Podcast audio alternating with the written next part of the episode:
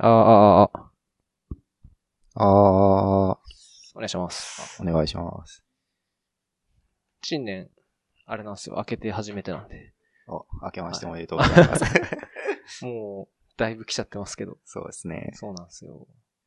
年末のクリスマスの時にやって以来なんで、約1ヶ月ぶりですね。クリスマスにやったんですか？クリスマスにやったんですよ。竹内さん。あ、そうそうそう。あ あ、れか、あの、社内のスマブラのやつの時ですか？何ですか、それ？え、なんかスマブラ大会やってませんでしたか？その辺で。あ、そうなんですか、はい。へえ、え、それは、あれですか、スイッチ、スイッチをこのプロジェクターにつないで会議室のへえ、あ、みんなで遊ぶかっていう。へえ、参加しました？いや、僕はちょっと行かなかったですけあど、で、で、で結構きるんですか？20人、あ、僕スイッチは持ってますけど、スマブラは持ってないんですよ。えー、結構あれなんですかね、ガチ勢なんですか？みんな。なまあでも人によりけりですかね。もあう全キャラ解放したみたいな人もいるしうん、なんかあれですよね、めちゃくちゃ難しいんですよね、確か、スイッチ版って。今回結構難易度高いらしいですね。うん、僕もスイッチ持ってないし、スマブラは、あの、64のスマブラしかやったことないです。あ、でも世代的にそうですね。64のスマブラ。うんスイッチ版とか、まああれですよね、オンライン対戦とかできるんですもんね。今はそうですね、スイッチは。うんいやー、なるほど。あそうそう、その日にやってはい。以来ですね。うんうんうんその話出なかったですね、クリスマスの時。おー、すぐそこでやってたはずなんですけどね。あー、なるほど。はい。ワイワイしてなかったですか？いや、聞こえなかったから、もしかしたらちょっと離れてたとこでやってたかもしれないですね。あ、本当ですか、はい ?2 階でやってたって言ってましたけどね。えー、竹内さんその話してないってことは多分知らなかった可能性も竹内さんは。どうなんですかね？ Slack とかで告知はされてましたけどねへ。ー全社何ページみたいうな。ーんいいっすね。それ誰かが持ってきてやったんですか？誰かが持ってきて。えー会社の金で買ってあげればいいの？ああ、それなんか欲しいですよね。うん。まあ普通にオフィスになんかゲーム機置いてるとことかああります、ありまます。す。で、お置いとけば別にみんなできるんで。うん。うん。置きゃいいんですけどね。スイッチとか、いや、全然わかんないですけど、なんかハックとかもできるんですかね。ハック。うん例えばなんか、わかんないですけど、自分専用のアプリみたいなの作って、ああ、ブラウザーとですかねかでなんか、。あ 3DS の時はブラウザが備わってるんで、うんうんその中で JavaScript を動かして、なんかボタンを押してどうのみたいのはできたんですけど、スイッチもじゃあ多分できるんですかね。できるん、まあ、インターネット繋がりますよね、多分。うん。スイッチまあブラウザで多分 JS とかが動けばうん。何でもできる気がしますけど。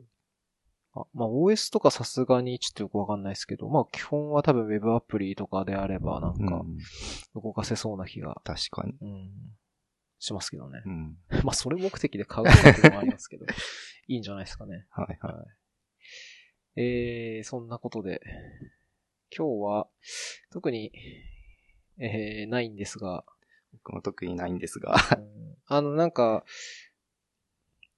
竹内さんから聞いたのかな？新しいアプリ作ったって聞いたんですよ。あ作ったっていうか今作ってる途中ですね。ああ、なんか英語のやつああ、それ結構昔作あ、ったやつですね。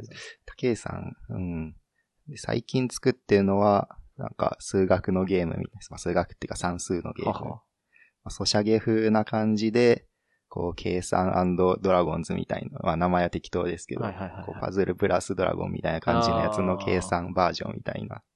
あなんかじゃあ問題が出されて、それにそうです早くねまあ暗答えると、算して、なんか攻撃力とかをなるほど。出すみたいな。えー、それはまだリリースはしてないですか？まだ20%ぐらいですかね、作ってるのが。ソシャゲとかになると結構壮大な感じがするんですけど。どう、まだ結構ガチャとかどうしようかなっていう。普通になんか手に入れてもいいし。まあ、ガチャ、まあ、必要そうなのって大体まあガチャと、まあ、そのガチャから出るキャラクターの種類とか、はいはいあとレイヤードとか、そうですね。であとはまあオンライン対戦できるようにするかしないかとか。まあ、そこも迷ってるんですよね。うん最初はなんかユーザーが登録したデータは、まあデータっていうかデッキみたいのは登録しといて、そのデッキの CPU と戦うみたいあなので、まずはやってみたいな。うんうんうんオンライン対戦結構実装がもうサーバーサイドゴリゴリやんなきゃいけないんで面倒なんですよね。まあ、でもそれで新しいなんだ、その敵というか、はいそういうのをサーバーサイド側で配信できる仕組みになってれば、まあそうですね。うん、オンラインでみんなで対戦できなくても、新しいコンテンツがガンガン配信されるんであればう、ん一応、いいかなって気がしまはすけど。い。まずはその辺で。リアルタイム対戦とか絶対めんどくさそうですわねめんどくさいっす。めちゃくちゃ、僕も作ったんですけど、リアル対戦のやつ。あの、Firebase のリアはい。ルタイムデータベース。ああれでできます？いや、やったんですけど、はい全然不安定というか。まあですよね、やっぱり。うん。なんか、不安、なんだ、Firebase が不安定なわけじゃなくて、はい。クライアント側のネットワークの状況にかなり左右されちゃうんですよ。あでリアルタイムなんで、みんなこう、はじめ、つないでもらって、同じデータベースの名前空間につないでもらって、うんうんうんで、そこでこう、みんなのステータスが OK になったらゲーム開始みたいあ。な感じなんですけど、そこはまではできますけどね。なんかそこで結局、OK だったんだけど、なんか次の瞬間 NG になって、うん。離脱しちゃうとか。ああ。で、離脱しちゃうと、もう一はいはい回戻ってこれないんですよ、今の僕の仕様とか。うん。だからそういうのも考えなきゃいけないんで、うん。結構めんどくさいんですよねだけじゃちょっと難しいですうよね。んなんで、あの、難しいんでやめた方がいいと思います。それこそもう自分でゴリゴリなんか実装しないといけないですよねうん、きっと。特にリアルタイムなんでね、うん。難しいんですよ。ちょっとレイテンシーがあると、まあ、ど、どうなんだろう。なんか最近だとレイテンシーがあっても、その、結局その、サーバーサイドで処理をして、その結果をクライアントに返して、うんうんはいクライアントがそれを表示するだけなんで、例えばそのオンライン対戦のゲームとかって、本当に二つの画面見ると、実は完全に連動してなくて、ああ、らしいですね。ちょっとずれてたりするけど、そのゲームとしての整合性はちゃんと取れてる。うん。うん例えば、い 1P 側が、えっ、と、ちゃんと、なんだ、1000っていう数字が出たら、えっ、と、2P 側の方も遅れてくるけど、必ず1000っていう数字うん。うが、んうん。クライアント側に反映される。うんそれはなんかサーバーサイドで全部もう処理はしていて、うんうん。あくまでもクライアント側はそのデータを表示するだけビューだけにしてるっていう感じなんで、まあ、遅れてても、まあリアルタイムじゃなくても、ちゃんと戦えるみたいな。うんうんまあでもそういう風なことまで考慮しないと、うん。うん。無理、難しい気がしますけどねも。うマッチングだけ実装して満足しちゃう感じですよね、本当マッチング、僕はもうそんな感じなんで、マッチングした後はもう、あなたたちがちゃんと、はい。ネットワークのリーチャビリティ確保しなさいよみたいな感じの実装なんで、はいはい。もう不親切なんで、もう切れても別に、こう切断バーンってされても、うん何もその他の人にはわからないみたいな。あれ、この人なんか進んでないぞみたいな、ないなはいそれぐらいしかわかんないんで、うんもうどうしようもないですね。ちゃんともうそこまで考えなきゃいけないと思うんですけど。うん。二人な対戦ならまあまだいろいろやりはあるけど、複数人とかなると本当もう難しいですよね。僕はちなみに8人までにしたんですよ。うわぁ。8人まで はい同じ部屋に入れるみたいな仕様にしたんですけど、そもそも8人の同時テストしてないですからね。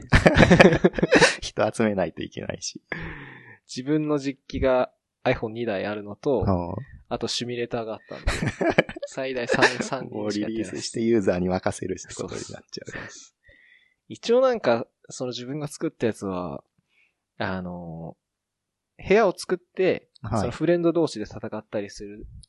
機能と、あとその完全にランダムマッチみたいなやつ。はいはい。で、ランダムマッチは、まあ、その誰かスタートできるんですけど、それスタートすると、その誰かがランダムマッチ始めましたよっつって、その通知うん、を飛ばせるようにとかはしうん。ましたね。おーちゃんとプッシュ通知で。うん。いやーでも、ううんん。なんかたまに飛んでくるんですよ。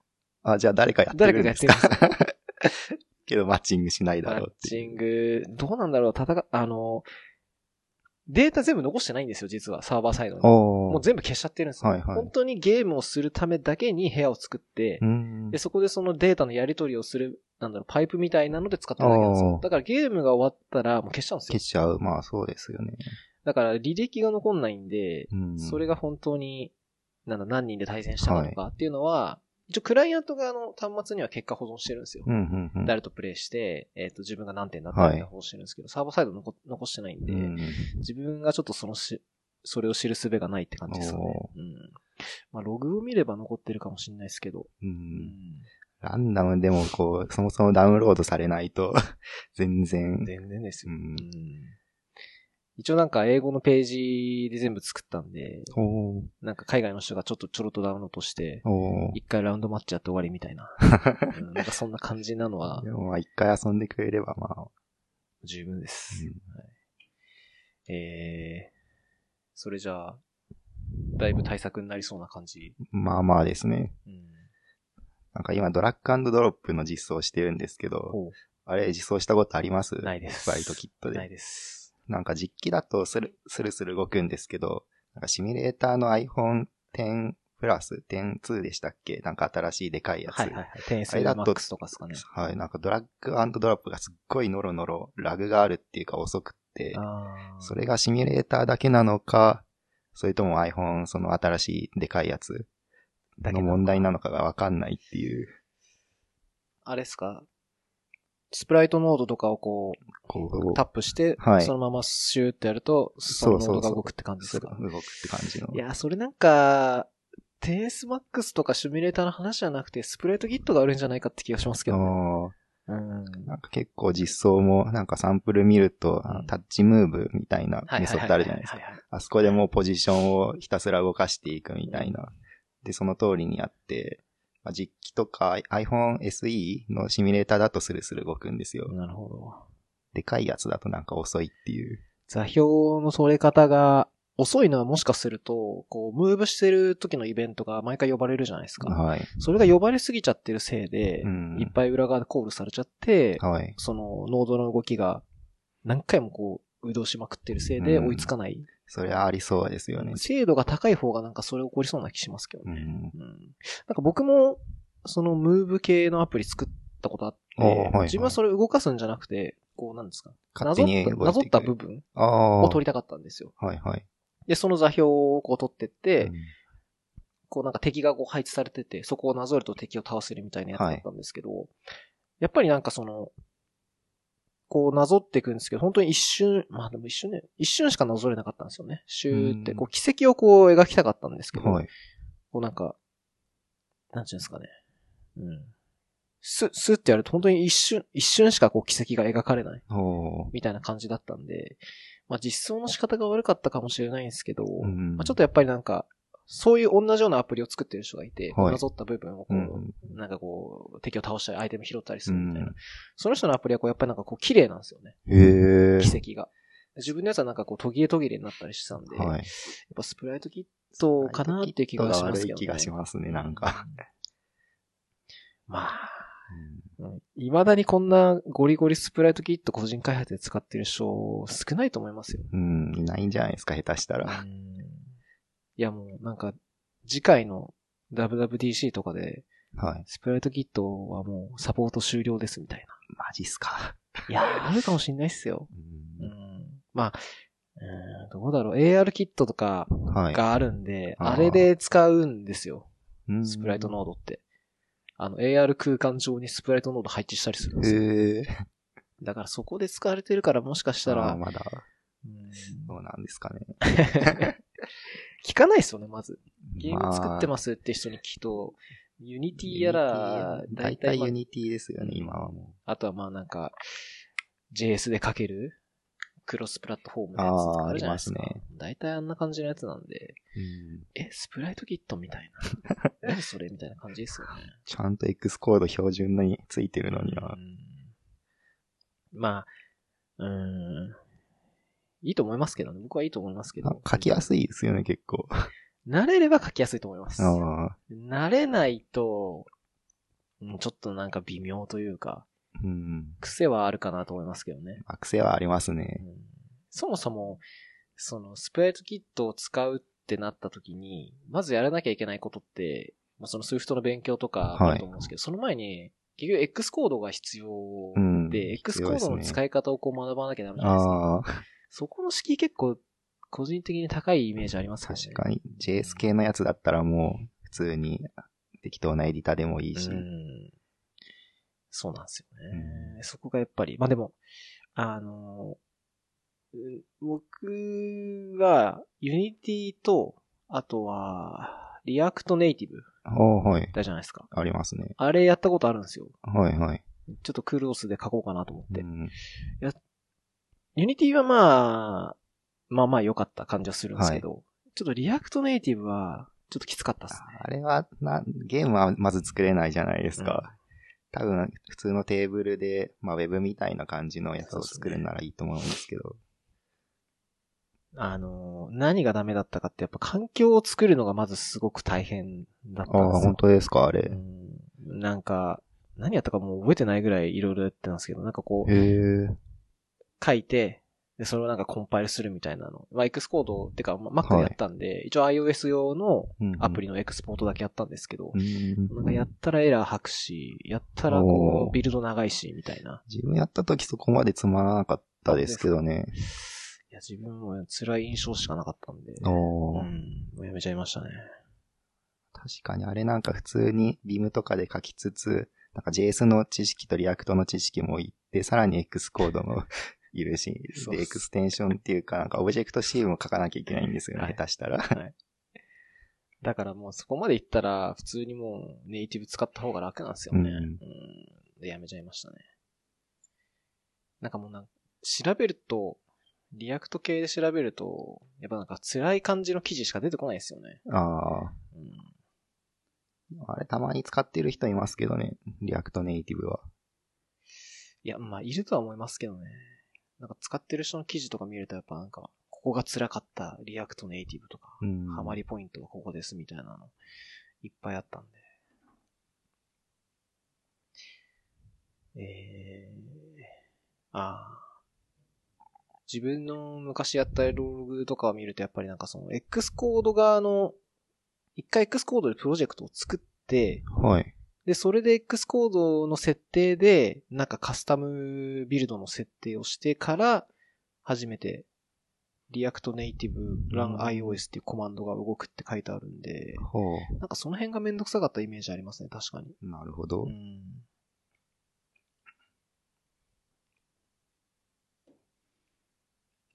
X コードのシミュレーターとも連携してるからってことですかね。まあ裏側コマンド読んでる感じだと思いますけどね。はい。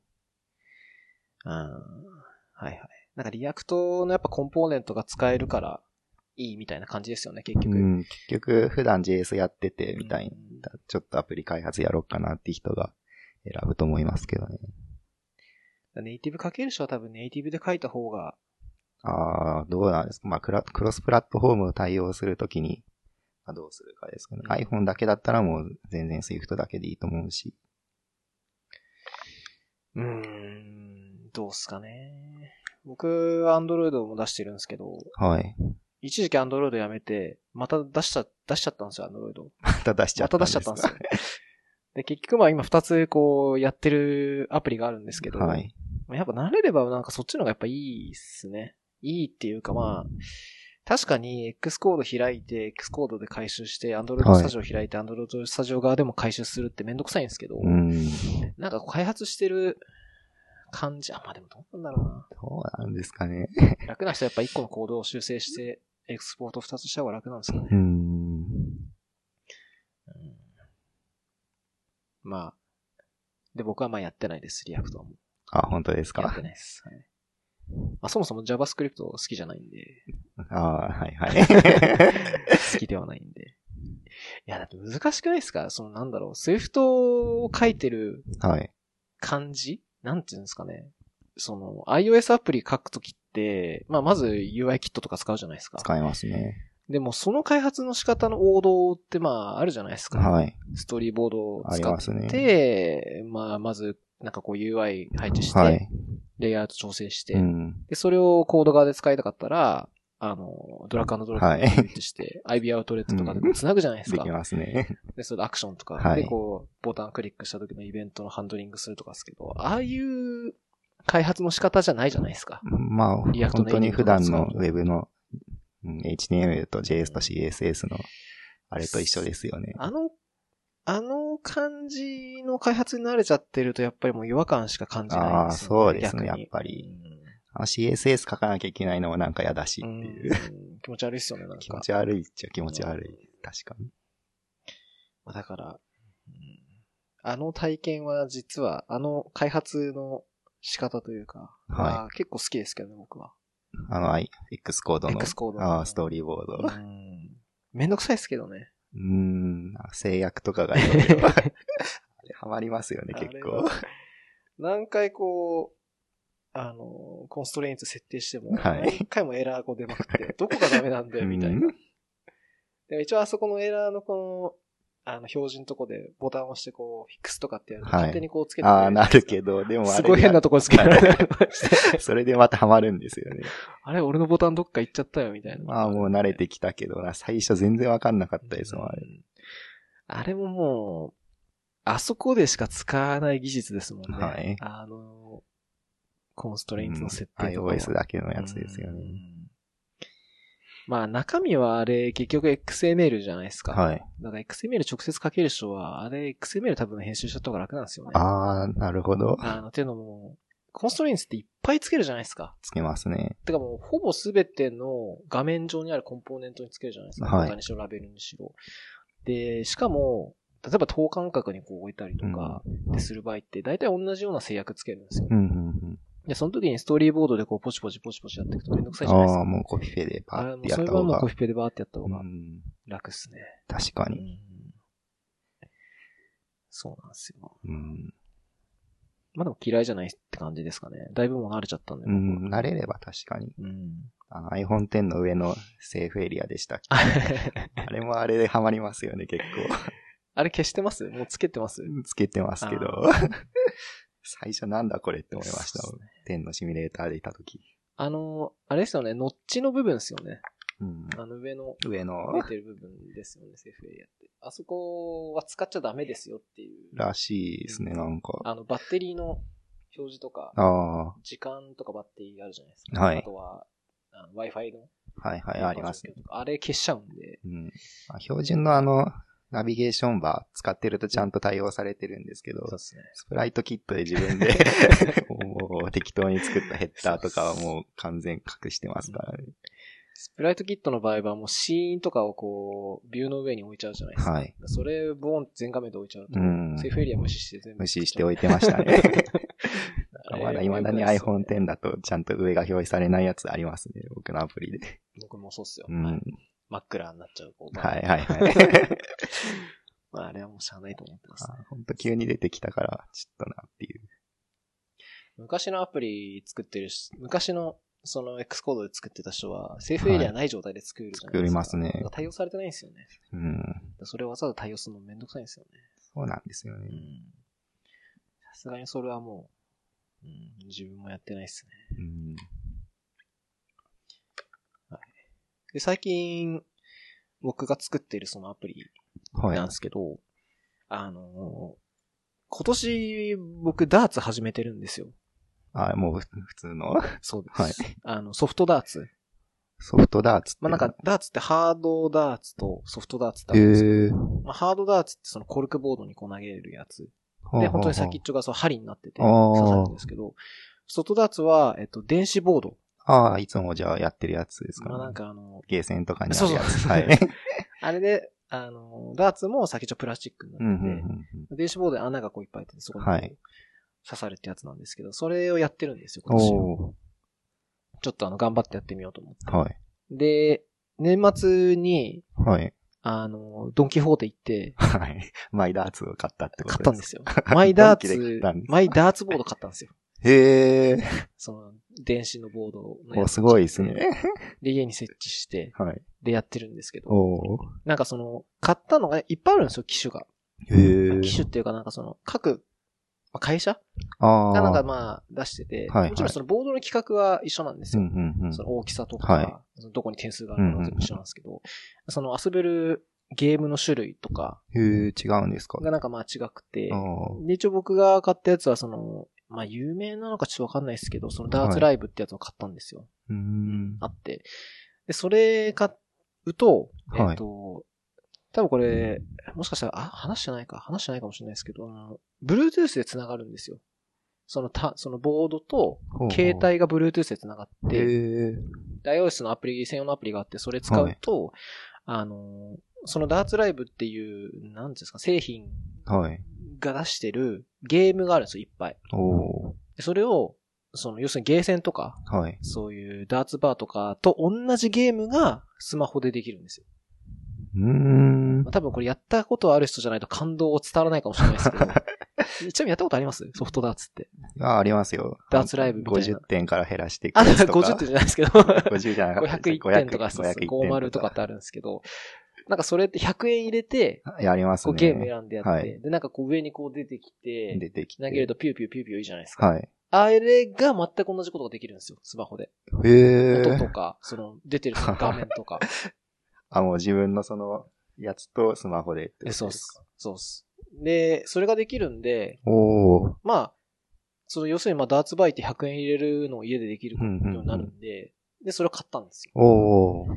で、ゲームをやってるんですけど、はいあのーそこのゲーム、それに搭載されてる標準のゲームっていうのが、はい。いくつかあるんですけど、うんうんよくよく調べてみたら、そのダーツバーとかにある筐体ものよりもちょっと少なかったんですよ。おー。で、実装されてないゲームがあってう、ん。すごいそれやりたかったんですよ、自分。で、なんかその、ダーツって、えっ、と、まあなんか競技、はいプ。ロのその競技としてやるゲームが、その二つあって、うんうんクリケットってやつと、えっと、01ってやつ、さっき言ったその、はい。501から減らしたり、うん701から減らすってやつと、そのクリケットっていうのはなんか指定のところの、まあ、陣取り合戦みたいなやつああ、なんか。かやったことあるかも。それはまあもちろんあったんですけど、はいそのダーツライブっていう、まあ会社が出してる、えっ、と、専用のゲーム、パーティーゲームみたいなのがいっぱいあるんですよ。うんで、そう4人とかでやってやるんですけど、はい。それが一個も実装されてなかったんですよ。ええそのスマホ版に。はいはい。ちょっと理由は全くわかんないんですけど、んうんなくて、ちょっとそれがすごいやりたかったんですよおね。ーで、そういうっていうのは、まあ、例えば友達呼んだりした時にそういうのやりたくなるじゃないですか。うんうんで、その、競技用のダーツって、ものすごいこう、シビアなルールうん。で、本当に上手い人じゃないとつまんないんですよ。ああ、で、パーティー用のゲームって、結構適当にこう投げはい。て、もう勝てちゃうっていうやつがあって、素人の人とかと遊ぶときにそういうのすごい楽しいんですよ。でもそれなくて、うん。どうしようかなと思って。で、なんかいろいろ探してみたんですよ。はいその要するに、実は別のアプリで実装されてないかあら、あ。公式で出してて。やっぱなくて、うんどうしようかなと思って、もう自分で作るかと思って。その発想がすごいですね。で、今そのアプリ作ってるんですよ。でも、Bluetooth では繋がらないですよね。Bluetooth、あの、そこも初めすごいハマったんですけど、あの、iPhone の Bluetooth つなぐときって、あの、設定画面、設定アプリあるじゃないですか。ああ、ありあれのますね。Bluetooth っていくと、その、iPhone からサーチしてはい接続できる、その端末の一覧みたいなの出るじゃないですか。うんうんうん例えばその AirPods とか、できますね。あの、マジックキーボードって出てくるじゃないですか。で、その一覧にこう、あの、そのボードをペアリングモードにすると出てきたんですよ。ほうほうてかまあ、初めの取扱説明書にそれやってくださいって書いてあってはい。で、それでペアリングして、で、iPhone から接続ってやると、うんもちろん認証があって、なんか必要な番号をこう入れるんですよ。はい。そのダーツボードで、ペアリングすると、まあ、普通の Bluetooth と一緒で、はい。なんかこう、ダーツのここを押してくださいって書いてあって、うんうん何番、順番に押していくと、端末、その iPhone 側で認証完了してペアリングできるんですけど、うん。はい。はじめそれでペアリングしてて、で、アプリ起動して、はいでそれでこうゲームしてたんですよ。うんうんで、まあ普通に考えたら、Bluetooth で繋がってるんで、はい。何かしらの信号がこう飛んできて iPhone 側でこう受信されてると思うじゃないですか。そうな気がしますよね。で、なんか、いろいろ iPhone の Bluetooth の規格調べると、Bluetooth の規格というか、iPhone で、だから iOS で操作できる、えー、Bluetooth の種類ほうほみたいなのがあって、あの、Bluetooth Low Energy ってあるじゃないですか。う。はい。B- BLE って呼ばれる規格。BLE であれは Bluetooth の4.0って規格なんですけど、うんあれは、ちゃんと API が用意されてて、うん。操作できるための、えー、まあ、キット。はいあ。の、Core Bluetooth ってやつがあるんですよ。で、それを使えば、自分でこう、ペアリングして接続したりとか、えーのができる。はいはい。でも、そのダーツボードは、あの、Bluetooth Low Energy じゃなくて、これうんクラシック Bluetooth って言われてるやつで、あ、また別の。まあ、別っていうかそっちの方がむしろメジャーで、はい例えばそのスピーカーとか、Bluetooth スピーカーとか、さっき言ったそのマジックキーボードとか AirPods っていうのは、Bluetooth クラシックそうなんですか化なんですよ。で、そういう Bluetooth クラシックの機器と iPhone を接続するときって、はい。設定画面のさっき言ったとこからじゃないとできないんですよ。ああ、じゃあもう、その API みたいのでできないってことですか？うーん。でも、でもまあ繋がってるわけじゃないですか。で、かつ、その信号を、そのアプリは拾えてるわけじゃないですか。うんうん。飛んできた何かしらの情報を。で、はいなんかいろいろ調べると、その Bluetooth クラシックで繋がった、例えば、なんか、Bose のスピーカーとかの情報を、こうイベントフックできる仕組みはあるんうんとその API として直接それ用のやつがあるわけじゃなくはあてその周辺機器のキーボードなり、えーマウスなり。と、マウスなりをこう、マウスなりのイベントをこう取るための API はうんありますよと。でそれを使えば、一応その、Bluetooth クラシックの信号も取れますっていうのうんをいろいろ記事があって見て、なるほどで。それ試しにやってみたんですよ。はい。でそしたら、なんか、大体その取れるイベントの種類が、はい。えっ、と、スタートボタン、要するに、その Bluetooth のスピーカーとかにある、えー、なんて言うんだ？スタートボタン、はい。のイベントとか、はい。はい。あとなんか音量上げたりするボタンとか、はい。っていうのはあったんですけど、うんダーツのそのボードってめちゃくちゃこういっぱいあるんありますよですよ。ね。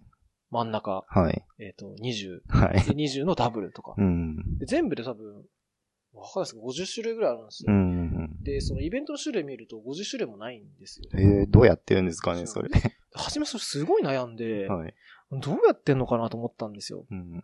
で、まあいろいろいろいろこう、見てったら、なんかキーボードのイベントを取るのがあったんですよね。キーベボードのイベント。で、キーボードのイベントって例えば何かっていうと、こう、なんだろう。えー、Bluetooth キーボードと繋がって、例えばうん A と押したら、はい。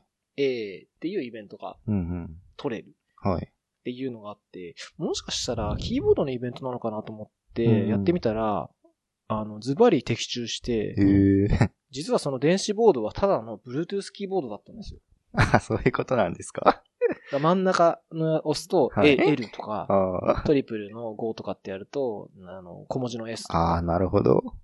で、それが全部こう、キーボードにマップされてて、うんうんで、そのイベントを、えーっと、API だと UIResponder、あの UI キットが実装している、うん。ありますね。あの、そういう周辺機器のイベントを取るはいクラ。スがあって、それの、えーっと、キーコマンドっていう、えー、イベントっていうか、うんうんあれは変数なのかな？んか、各、えっ、と、キーコマンドっていう変数を、なんかブロックで、例えば A っていうのが押されたときに、このメソッドが、はい。えっ、と、呼ばれる。なんとなくイメージはつきますね。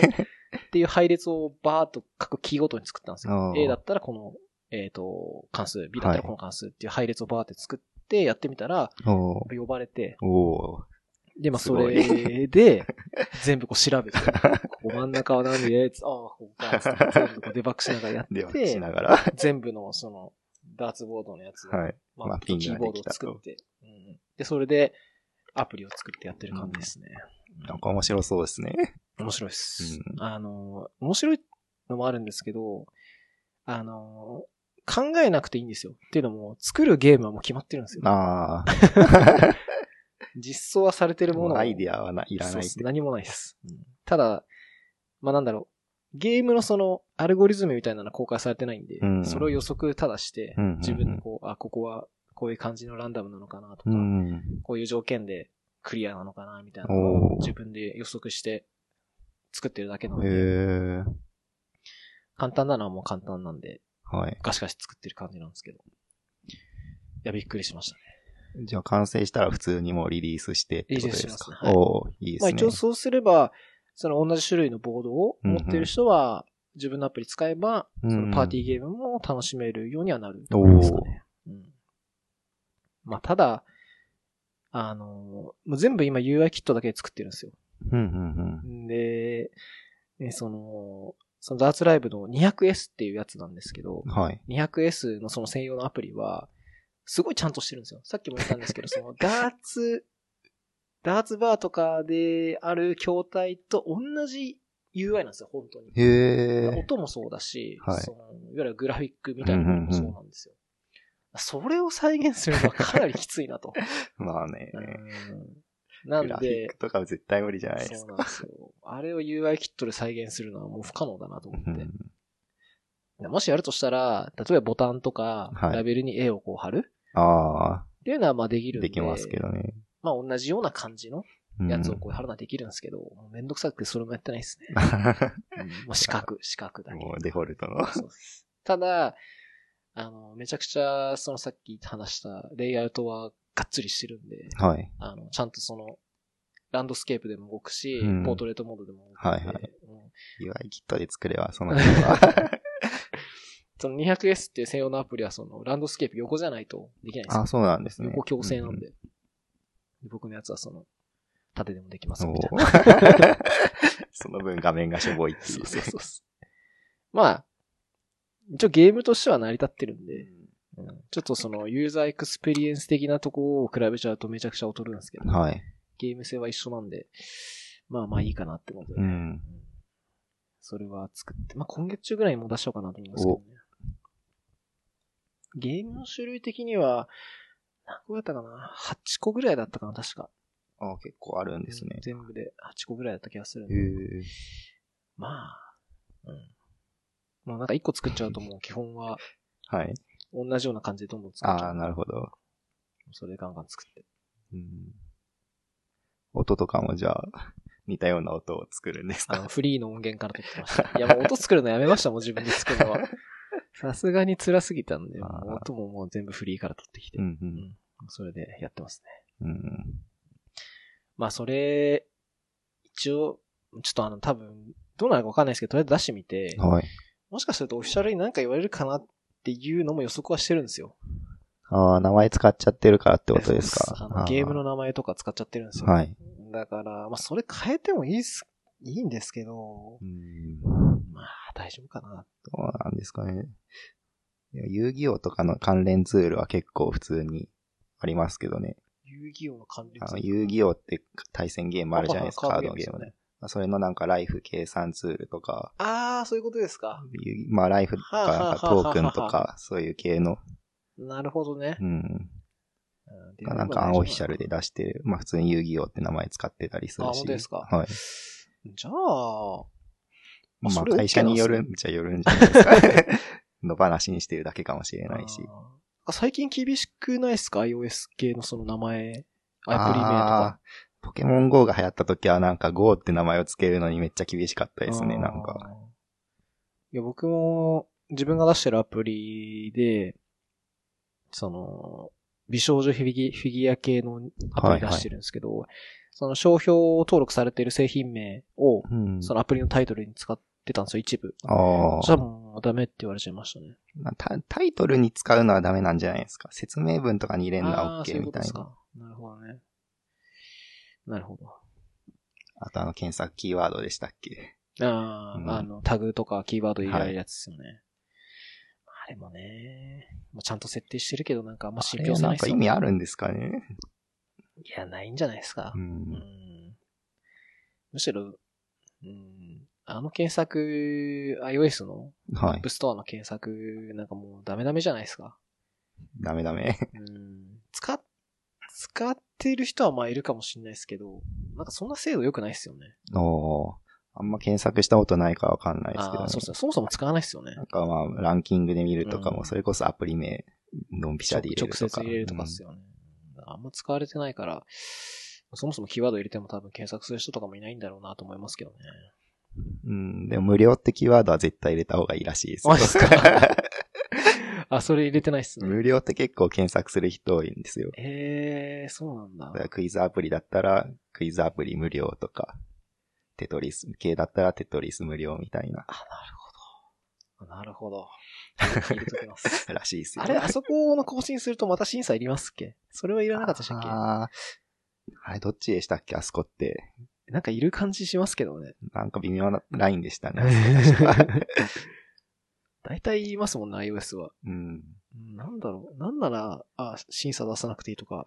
なんかもう全部必要な気しますけどね。なんかだ、うん、でもメタデータリジェクトになった時は、バイナリアップロードしなくていいっていう、ああ、なあるほど。そこだけ直せばいいってのはありますけどね。なるほど。でも、そこ変えるにしても、多分新しいバージョンのやつ作んなきゃダメですもんね。いや、しあーあ、同じバージョンで最新さ出すって感じですか？同じバージョンで出すっていう。あそのアプリのバービルドバージョンとバージョン普通あるじゃないですか、はいはいそこが多分リンクしてなくてもあ、いいんですか？と思いますね。あ、なるほどね。えー、あ、じゃあ、アプリの、えっと、古いビルドというか、ビルドバージョンを使って、あうんその公開するための新機能。ができたと思いますけど。えー、それだったら、ちょっとちょろっとやればうん。いいっすね。無料。なるほど。つけたことなかったです。なるほど。じゃあダーツ無料とかになるんですか？いや、まあ、なるんじゃないですかね。なると思いますよ。うんまあ、あとは、オープンソースで出すかちょっと悩んだんですよね。おー。もしやってる人が増えれば、例えば、その音変えてくださいとか、はい。そのグラフィックちょっと画像入れてくださいとかっていうのをやりやすくなるかなと思って。まあでもいない。うん、要するに、自分と同じようなモチベーションの人じゃないと多分、うん。うん、やんないんですよね。エンジニアでダーツ、ねで iOS アプリやってる人みたいな。そうなるとちょっとまあそんなに重要ないかなと思うんで。うん。もしやったら多分コメントとかで来るかなとは思うんですけどね。ああ、コメントは多分き来ますよ、結構。あとは、うん、その、国内だけじゃないんで、基本的に、うんうんうんターゲットは。はい。もう全世界の人、ダーツって結構世界中はいでやられて、むしろあの、ヨーロッパ圏。がすごい盛んで、おうイングランドとか、すごい盛んなんですけど、まあそういう人がもし、まあ見つけて。使っていただければ、一応まあ全部英語でこう、はい。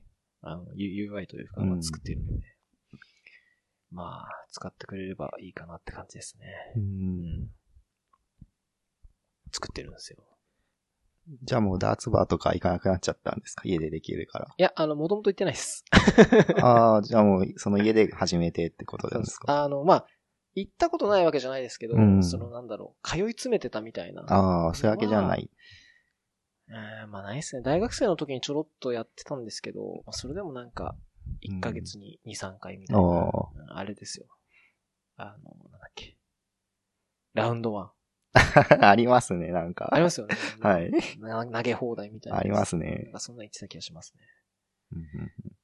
さすがにだからもうそれは行かないで、はい。家で投げてます。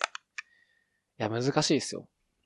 ダーツですか？う。んなんかでも本当に上手くなるといかにミスをしないかになってきちゃうんですよね。そんな感じですね。初心者だともう真ん中当たってやったとかトリプルやったみたいになるけど、上級者も真ん中当たり前みたいな。いや、なんか、いろいろ調べ、ここぞとばかりにこう、自分のこう、スキルを活用して、いろんなとこから情報収集してるんですけど、はいはい。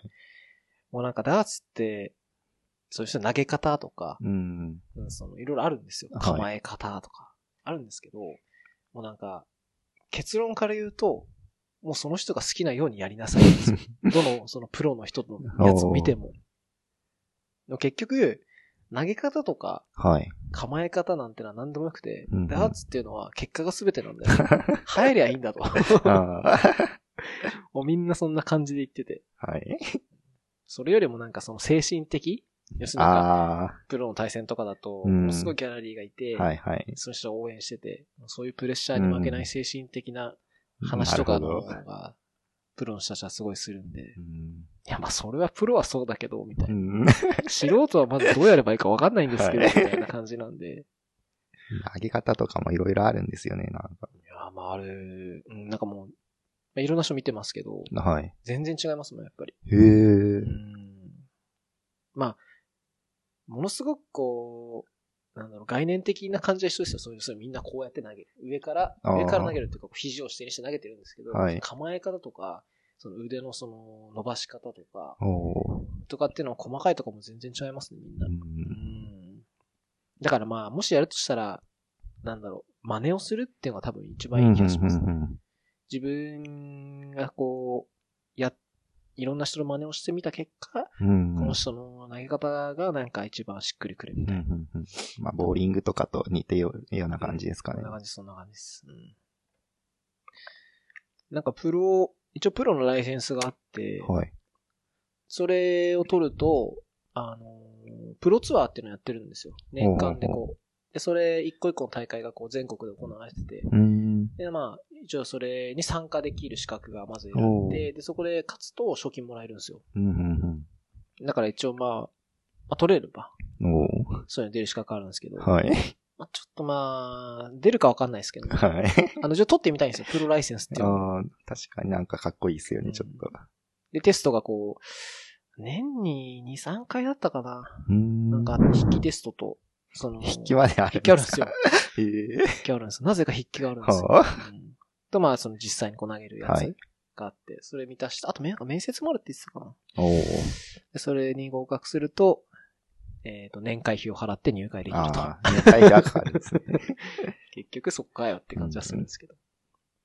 そうなんですよ。いや、でも、そのプロで、やっぱ一流の選手、はい。本当にトップで活躍してる人は、年間1000万とかああ、もう賞金で。だけでうん。食ってけてるらしいですけど、いやでもやっぱもう、まあ、底辺 YouTuber じゃないですけど、うん、下は見れば見るほどいるんで、まあまあままあさすがにそれで食ってことは思わないですはい 自分は全然。あ。1000万の人も別にそれだけで食ってるわけじゃないですよ。いや多分。プロの人はもうそれだけです、でも朝から晩まで。朝から晩まで。朝から晩までそ。りゃそれで飽きそうな気がするけど。すごいスポンサーとかすごいついてますもん。あそのなんかユニフォームみたいなの着てるんですけど、毎回。はいすごいロゴがもういっ。ぱい入ってますよ。うん専属、なんかページとかもあるんですけど、うんうん。そのプロライセンス保持者一覧みたいな。はいでそれでこう見ると、この人はここと契約してますみたいなバーって出てて。うん。まあ、確かに一流の選手は、うん。スポンサーつけば、うん、それこそそこで1000万どころじゃないんじゃないですか。うん、いやでもなんか、優勝賞金そんな高くないんですよ。あそうなんですか高く。ても100万ぐらいなんですよ。うーん。でだいたい何十万レベルなんでそれだとやっぱ1000万ぐらいが限度なんじゃないかな。なるほど。うん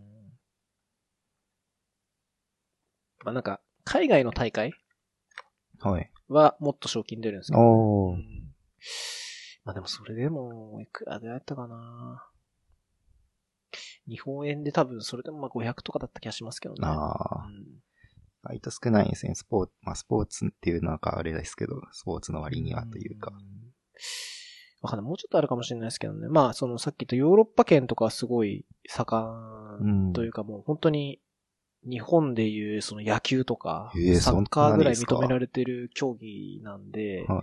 やすごいですよ。あの、YouTube とか動画あるんですけど、はいもう、いやもう観客とかすごいっすもん。へえ。本当うわーみたいな。そんな盛り上がるもんなんですかね、うんすごいっすよ。あれ。もう、あの、全、結構そのダーツってイメージ的にこう静かな場所でこう、はい。やってるイメージあるんですけど、もうそんな、もう、ええ。ヤジとかすごいと思いますよ、実う際。あわぁ。いやかけてるとかじゃなくてですか？あ、いや、どうなんだ。一応なんか応援はしてるんですけど、かけてはいないね。いや、わかんないですけどね。もしかしたらやってるかもしれないですけど、そういう感じ、なんかそう、オッズがこう、出たりとかではそういうのそういうのはない、そういうのはないです。公式的ではないと。ないないです。はいいや、すごいですよ、あれも本当にう。。うんんなんかそれ、その、だいたい海外でやる大会って、はい。その、ハードダーツの方なんですよ。さっき言ったソフトじゃなくて、はいはい実際コルクボードにこう投げるやつなんですけど、うんうんなんかその大会の2019年版が、この間年明けぐらいに行われて、おなんかそこで初めて日本人の選手がーおーそうなんで優すか勝。したっていう。そうじゃないですか。まあ見ましたけど、まあうんすすごかったですね。そうなんですよ。まあそこうんに立てるとかは全然わかんないですけどね。うん。すごかったですね。全然でも日本じゃ話題にはなってなかったですけどね。うんまあそのオリンピック競技とかにもなってないし、日本とかでも、まあなんか、一応その協会みたいなのあるんですけど、うん。その例えば民放放送されたりとか、ああ、はないですか。基本は、基本は YouTube とニコニコ動画ですね。ああ、なんかも。ともとニコ動でやってたんですよ。なぜか。ニコニコライブでずっとやってて、はい。で、最近その YouTube ライブでも配信するようになったらしく、うん。なぜかニコ動でやってるっていう。いやー、ぜひあの、始めてもらえると、え？あの一緒にやってくれる人がいたら僕長続きするんで。じゃあ持ってきてくださいよ。ボード。はい。ボードね。次のじゃあ収録はダーツで。ダーツで。あれなんですよ、ボード、取り付けるのすごいめんどくさいんですよ。あ、結構大変なんですかあ大れ変なんですよ。うんあの、その買ったダーツボードは、本当にダーツボードだけ買ったんですはい。よ。で、その壁にこうかけるじゃないですか、どう考えても。うん。で、賃貸とかだと壁に穴を開けられないじゃないですか。開けられないですね。で、なんか調べてみたら、その、専用の公式が出してるはいスタンドがやっぱあるんですよ。あ壁に穴開けなくても、あ。はい。普通にこう、アルミスタンドみたいなのにそこにこうかけて、やれば。できますよってあるんですけど、もうそれもすごい高いんですよ。ああ。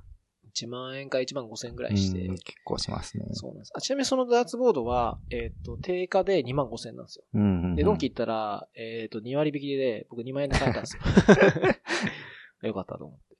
で、そのポールのやつが1万から1万5千円なんで、合わせると、だいたい4万ぐらいかかるんですよ。初期投資で。いや、ちょっとこれはきついなと思って。はい。で、僕そのダーツボード2万円で買っうんて、で、スタンドどうしようか悩んだんですよ。はいで、まあ、調べてみたら、まあ、なんか自作自作してる人やっぱいいるんですよ。おーで俺も自作しようかなと思って。あの、ディアウォールって知ってます？何ですか、それ？あの、要するに自分で壁作れるんですよ。賃貸とかだと壁に穴開けられないから、はい。自分で、例えばこういうところに柱をこう、まず一本柱を立てるんですよ。ボーンと。ほう。で、もう一個柱立てるんですよ、ボーンと。はいそうすると、この柱と柱の間に釘打てるじゃないですか。柱に釘打ってる。まあ、はい。で、そこにこう、例えばベア、あの、なんか一枚、ベニヤ板とかで。でこう、ネジとかでああ、なるほど。はいはい。で、その壁に、そこでまず、壁を作って、そこからその壁にこう、引っ掛けるための、はいガラスボード引っ掛けるためのネジとかをこう打って、で、引っ掛けてる感じなんですよ、ね。ほで、それで、やったら、えーっと、ちなみにその柱が、あの、2x4 材って言われてるんですよ。2×4 って書くんですけう。うど、んうんうん。もうあの、サイズが決められててうん、よくその建築資材とか使われるんですけど、おー 2x4 材って。それを 2, 2, 2本はい。と、えーっと、真ん中にその、かける用の板。はい。で、全部で3000円ぐらいだったんですよ。あー全然違いますね。だから、全部合わせて2万3000円ぐらいでできたんうで、ん。その割引される前のはいダーツボードぐらいで設置できたんで、あんま良かったなと。まあ、作るのもそんな、ああ、どんな慣れてる人だったら簡単にできるかなと思いますね。うーん。うん慣れてはいないな。うんなんかあの、一応ちゃんと寸法測んなきゃいけないんですよ。長さを。はいはい。ちょっと間違えると引っかかんなかったり、あその高さとかもちゃんと測んないと。決められてるんですよ、ダーツボードの高さって。あ、はい。えーっと、なんかその、真ん中と地面うん。までが1メートル80とかで決められてるんで、うんうん。それずれちゃうと、全然、だから自分だけ違うルールで投げちゃってる感じになるんで、はい。そういうのちゃんと測んないといけないのもあるんで、うんそういうの慣れている人は、すぐできるかなと思いますおー僕2時間ぐらいかかっちゃったんですけど、あ、でも2時間ぐらいできたん2です時間ぐらいできましたね。うん取材。あの、近くにその、島中ホームがあって、ああ、そういう普通に。キー買って、そこでカットもしてくれるんで、好ああ、いいっすね。きなカットやってもらって、うんで持って帰ってきて、そううん作ってって感じですね。それで家でバシバシ投げてる。バシバシ。バシバシバシバシ。家でいくらでもできるのは確かに嬉しいですうんね。一応気にしなきゃいけないのは音ぐらいですかね。あ一応こう刺さった時にこうバーンってなるんあ、はい。ですけど、一応そのダーツボード自体にこう静音するための仕組みがあるんですけど、うんとはいえ、やっぱり、もう直接物、なものとものがぶつかってるうんことは結構するんですよ。だから夜投げないようにするとか、ああ、まあ深夜とかは絶対ダメですね。だいたい夜10時ぐらいまでですかね、投げるの。う。うんんで、1日2、3時間は練習できるんで、おーじゃあもう帰って。あ、もう帰って、はい。帰ってやるんですけど、結構ダーツ疲れるんですよね。ああ、わかりますね。もう、なんか腕も疲れるし。そうなんですよ。立ちっぱなしなんで、基本的に。まあ、座りはいいんですけど、競技してるときは基本立つんで、うん。あの、投げて、3本投げて、はいでそう取り行って、うん戻って、また構えて投げて、はい結構疲れるんですよね。だから僕は、やるときはだいたい30分くらいやって、疲れちゃうんで、うんそれでもうすぐ休憩してって感じで。で、だいたいそれで、まあ1、2時間ぐらいですかね。結構やってますね、でも。うん。いや、あの、もちろんその、すごい下手くそなんで、全然はい目立つとこ入んないんですけど、ああの、気分転換すごいなるんですよね。あ。あ今まで気分転換するときって、YouTube 見てたんですけど、体動かさないから。そうなんですよ。それがダーツになっただけで、うんこんなにも楽しいのかっていうお感じーでできてるんで、いいですね。うんうんうんやっぱり、もう、家にいて、すぐできるんですよ。うん。何も準備しなくていいですね。できるんで、それいいですね。う。うんんそういうの、あるといいですよ。お YouTube 見てばっかりじゃダメだと。竹内さんとは話したんですけど、はい。竹内さんは、その、楽器をやるって言ってたんですよ。ああ。ギターやってるって言ってて、で、そういう時ギター弾いたりする。確かに楽器もすぐその場で弾けるじゃないですか。ギターでも音とかどうなんですかね。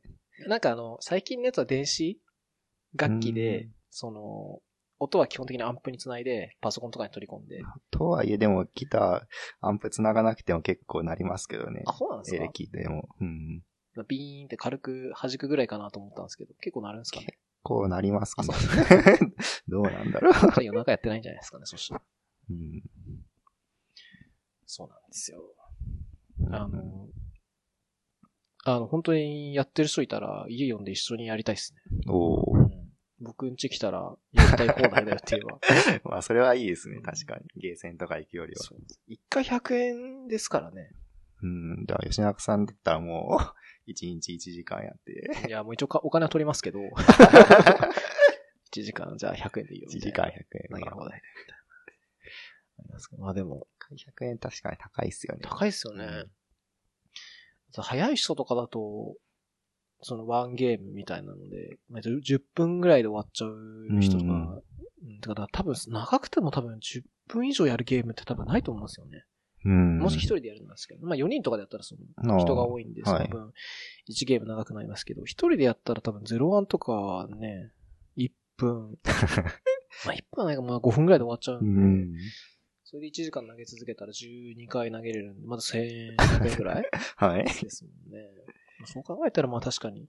で、今家には、その、買った2万、投資2万3000円になったんで、えー100円換算すると230回。ああ。230ゲームやれば元取れるんで。すぐ元取れちゃうじゃないですか、もうう1日多分、10以上は最低やってるんで、う。うん。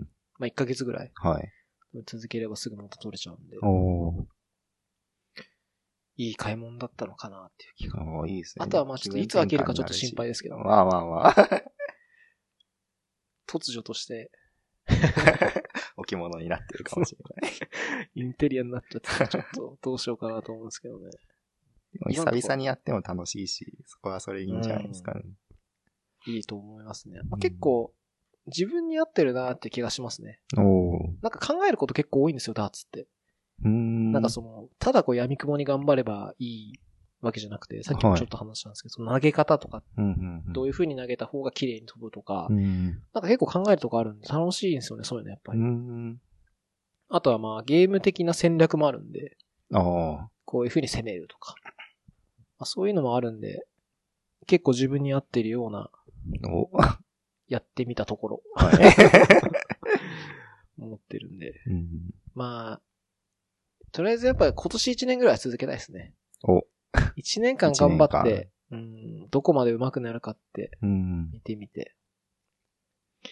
で、1年頑張って、まあ、一回まあ、プロ試験受けてみて、あ、受けるんですうんか記念にまあ受けてみて、はいうん、どうなるかって感じです。うんまあ受けるのも確か3万ぐらいかかるんですけどね。えー、そんなするんですか？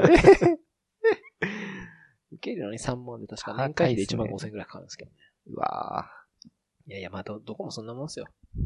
麻雀もそうですしね。プロ麻雀もだいたいそれぐらいかかりますからね。いや、資格もそうじゃないですか。一回受けるのに1万円ぐらいかかるじゃないですか。そうですね、確かに。資格普通の資格でも。あそんなもんなんですよ、大体。うんそう、ちょっとダーツの話したかったんですよね。僕の今の一番の進捗だったんで。おはい。どうですかねそんなもんでいいですかね今日はこんなもんですかね。一応ファストレーン、ファストレーンって知ってます？ファストレーンって何ですか？ああ、iOS と Android 用のなビルドツールというか、えっ、と、CI ツールみたいなのがあって、例えばその、えっ、と、iOS の話ですけど、はい。そのビルドして IPA のファイル作って、はい。iTunes Connect に上げて、はい。iTunes Connect って言うんでしたっけ？まあなんか違うか。うんいや、合ってるんじゃないですか？合ってましたっけ？はい。で上げて、で、そのなんかスクリーンショットも撮って、はい。で、なんかテストもしてとかあるじゃないですか。ありますねなんかそれを全部、あの、レビューの DSL で書けるっていうツールがあって、ん。でそれでこう、あの、ファストレーン、なんかランみたいなのすると、はいそれ全部いっぺんにバーンってやって、おアップロードとー。か、スクリーンショット撮ってあげるとか全部やっスてるクリーンショットはまあ若干便利ですけどね。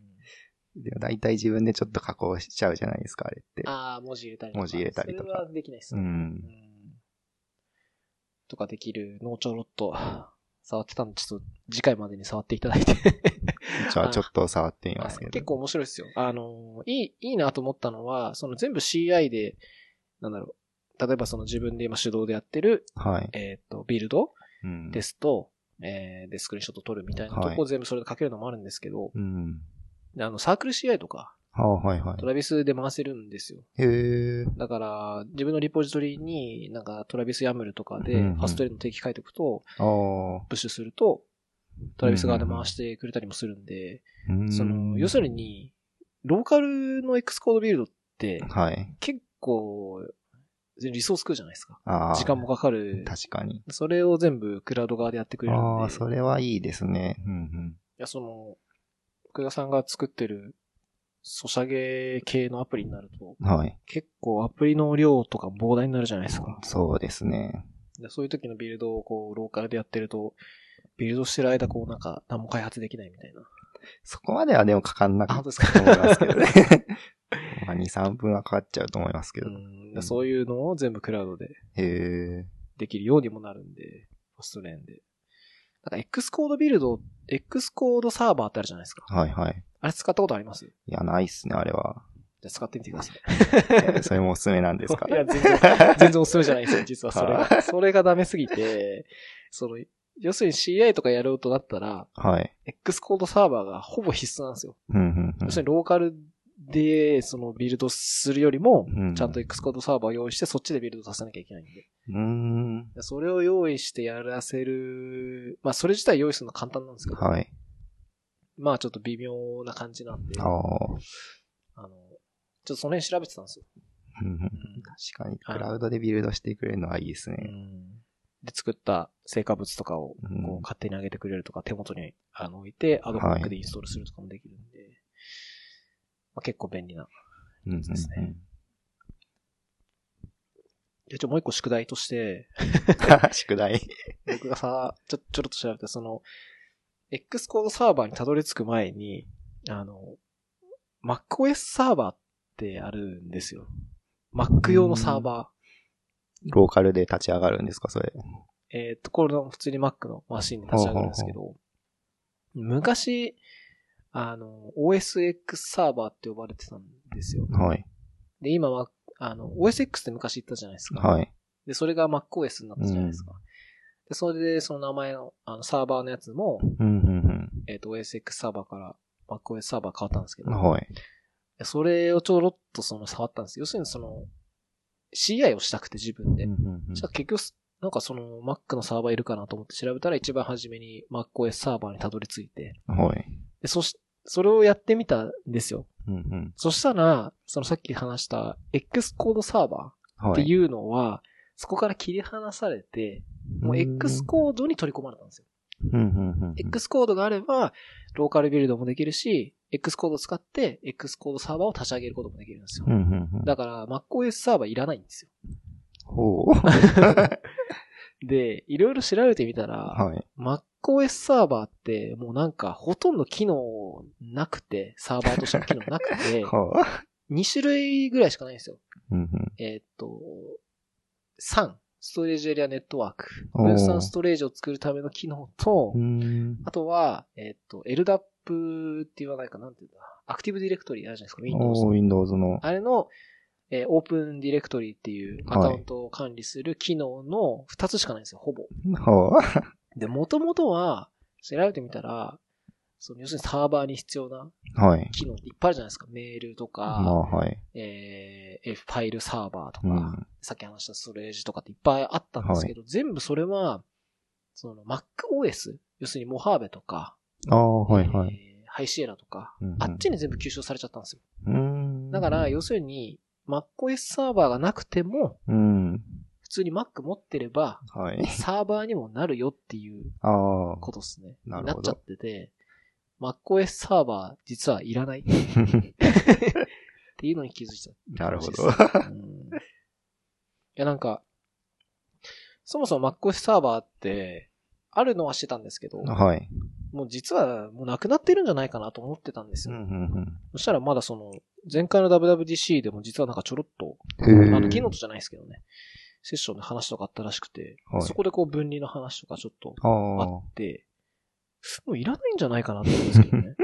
普通にもう OS 標準の機能でサーバーの機能があるからってことですようね。んなんで分けてるのかちょっとわかんないぐらいになってて、うんしかも、あの、 App Store で、まあ、ソフトウェアなんで普通に。はいこ。れインストールするだけなんですけど、ほうほう。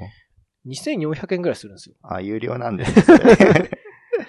ただ、あの、アップルのデベロッパープログラムあるじゃないですか。はいアプリ公開する。あれに入ってると無料です。ああ。あの、アプリダウンロードするときに、あの、クーポン入れられうんうんうんる画面があるんですけど、はいあそこにその、自分だけがわかるおクーポンーコードを、そのデベロッパーのログイン画面にはいと取れるんで、うんそれ取って、クーポン入れると無料になるってい。いやでもあれ2400円の価値は、もうほんとないなと思って、あこれ使ってる人いるのかなっていうのがちょっと疑問でしたね。うん。いや、ちょっとあの、あ。うん。そっからそのさっきの話に派生するんですけど、はい。で結構いらない、で、X コードサーバーは、X コードがあればいい。はい。で、やってみたら、全然良くないよと。はあ。で、ファストレインにたどり着いたんですよ。っていう実は話があって。うん。いや、僕もファストレイン、その、ちょろっと調べ始めたばっかなんですけど、あの、結構、機能もいっぱいあるし、その Ruby の DSL なんで、ん。Ruby 書けるんですよ。うんまあ僕 Ruby 好きなんで。僕は好きじゃないんですけどね。要するにビルドこうフロー、パあの、レードフローの中に Ruby 書けるはいはいはいはい。いろんなことできるからいいなっていうのがあって。おで、それ一応 Android もできるんですよ。ーへえ。Android と iOS 両方対応してるんで。うん。